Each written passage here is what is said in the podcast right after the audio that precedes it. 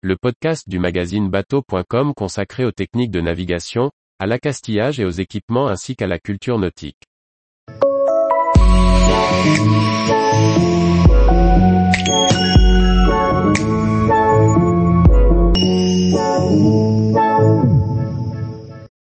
Comprendre comment fonctionne le circuit d'eau douce à bord de son bateau. Par Olivier Chauvin. À terre, nous avons l'habitude que l'eau coule à volonté. En bateau, un petit supplément de technique est nécessaire pour que ce miracle s'accomplisse. Voici ce qui se passe sous les planchers et derrière les cloisons.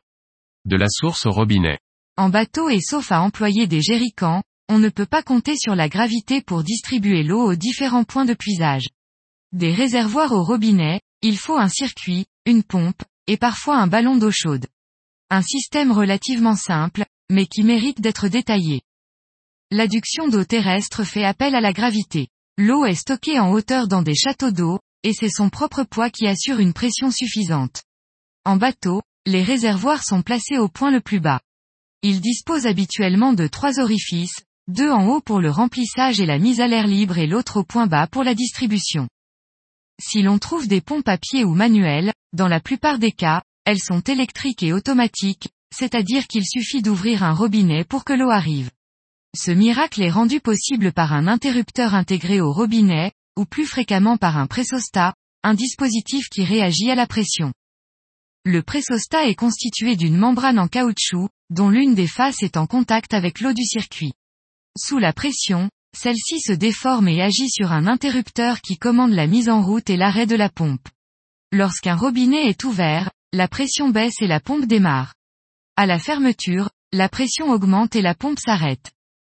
Pour fluidifier ces marches arrêts, et éviter que la pompe ne démarre au moindre rinçage de doigts, on ajoute souvent un réservoir tampon, une cuve remplie d'eau dans laquelle une vessie gonflée d'air se détend pour restituer un peu de pression. Lorsqu'un même appareil regroupe la pompe, le pressostat et le réservoir tampon, on parle d'un groupe d'eau. De plus en plus de bateaux disposent d'eau chaude. Il ne s'agit pas à proprement parler d'un chauffe-eau, mais d'un ballon calorifugé. L'eau est chauffée soit par une résistance électrique, soit par un serpentin dans lequel circule l'eau de refroidissement du moteur. Une sorte d'échangeur qui permet de récupérer des calories qui autrement auraient été perdues. L'eau chaude produite de cette manière peut être brûlante, et il est important qu'elle soit distribuée via un système thermostatique. Il peut s'agir d'un régulateur de température ou d'une robinetterie à mitigeur qui évite le risque de s'ébouillanter. Le réseau de tuyauterie peut être métallique ou en matière plastique.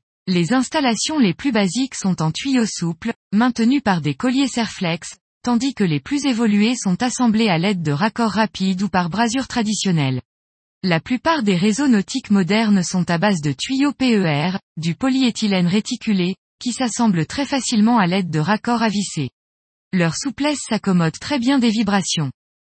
L'évacuation de eaux usées se fait généralement par gravité, sauf pour les douches dont le réceptacle est souvent situé sous la ligne de flottaison.